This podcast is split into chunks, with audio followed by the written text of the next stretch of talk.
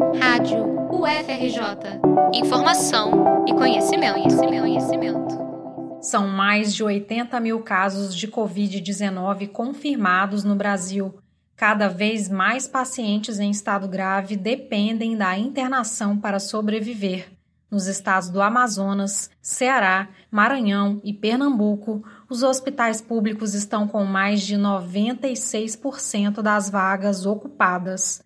No Rio de Janeiro, a lotação é de 92% e, mesmo com a construção de hospitais de campanha, centenas de pessoas aguardam transferência para unidades de terapia intensiva.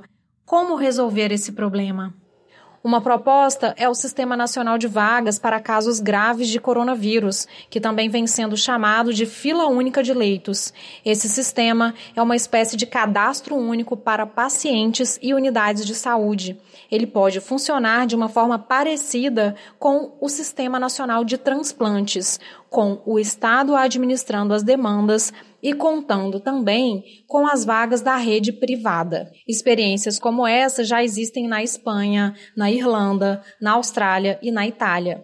Lígia Bahia, professora do Instituto de Estudos em Saúde Coletiva da UFRJ, defende a proposta. É um sistema nacional de vagas, ele é fundamental porque ele não só ele garante acesso para as pacientes que necessitarem de vagas né, em unidades de terapia intensiva, para todos os pacientes que necessitarem, mas também porque ele assegura uma padronização de qualidade e segurança do atendimento que nós temos hoje.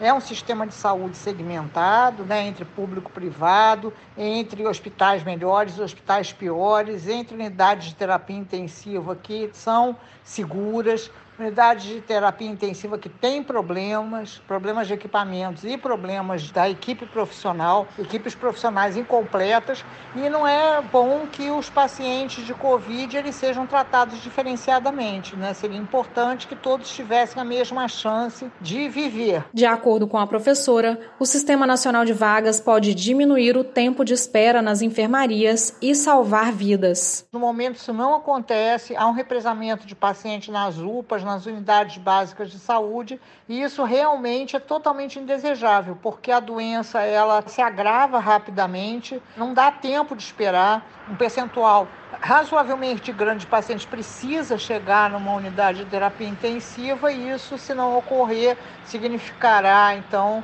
a não chance de ter um atendimento adequado. Existem dois sistemas de saúde no Brasil, o público e o privado. Todo cidadão brasileiro tem acesso ao primeiro por meio do SUS, o Sistema Único de Saúde, e somente um quarto da população consegue assistência na rede privada, que é regulada pela Agência Nacional de Saúde Suplementar, ANS.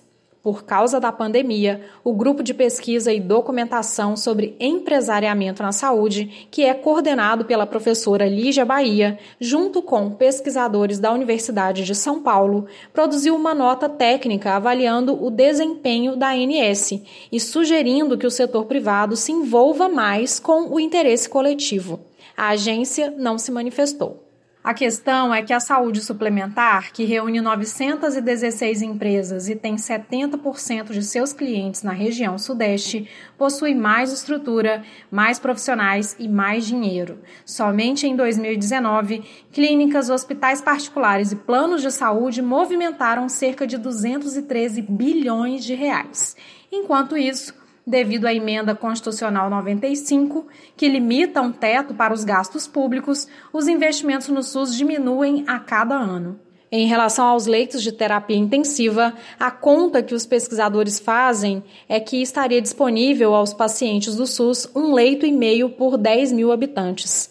Análises feitas pela Fundação Oswaldo Cruz indicam que para cada leito do SUS há cerca de quatro particulares, ou seja, na conta da Fiocruz seriam 62 leitos por 100 mil habitantes disponíveis a quem paga por um plano de saúde e 13 leitos por 100 mil habitantes no atendimento universal. Para a professora Lígia Bahia, o quadro é grave e as mudanças necessárias podem não acontecer É a proposta correta, mas não necessariamente ela é factível nesse momento, porque nós no Brasil temos uma, um padrão de desigualdade que é muito estruturante, né? e esse padrão de desigualdade, ele, infelizmente, apesar de toda a solidariedade, apesar da, dos esforços que nós temos feito, é um padrão que permite que os hospitais privados se neguem a participar de esforços coletivos. Que eles estão fazendo, eles preferem doar recursos que são recursos irrisórios para que eh, eles não participem de uma central única de regulação de vagas. A proposta da fila única de leitos vai além da academia. No dia 22 de abril, o Conselho Nacional de Saúde recomendou a medida para o Ministério da Saúde e para gestores municipais e estaduais. A mesma reivindicação foi feita no dia 6 de abril por profissionais de saúde, quando foi divulgado pela Associação Brasileira de Saúde Coletiva, a Abrasco, o Manifesto Leitos para Todos. No Rio de Janeiro, projetos de lei com o mesmo teor tramitam na Câmara Municipal e na Assembleia Legislativa. O deputado Flávio Serafini, do PSOL, é autor da proposta de regulação da fila única em âmbito estadual. Segundo ele, o governo já compra leitos da iniciativa privada e tem uma tabela de valores atualizada. Bastaria, então, levantar informação sobre as vagas ociosas e encaminhar os pacientes que hoje aguardam nas enfermarias. Para Serafine, a decisão seria um complemento aos hospitais de campanha. Essa proposta ela é complementar à criação dos hospitais de campanha, porque a gente já tem uma pressão muito grande por vagas de CTI na rede pública e o governo não está conseguindo abrir muitos novos leitos porque faltam equipamentos, principalmente os respiradores. Então, os hospitais de campanha, alguns deles têm leitos intermediários, outros vão conseguir ter leitos de CTI, mas mesmo assim a gente tem uma pressão. Por outro lado, a gente tem na rede privada leitos já equipados, com profissionais à disposição e que estão ociosos. O projeto foi colocado na lista de urgências da Alerj, mas ainda não entrou na pauta.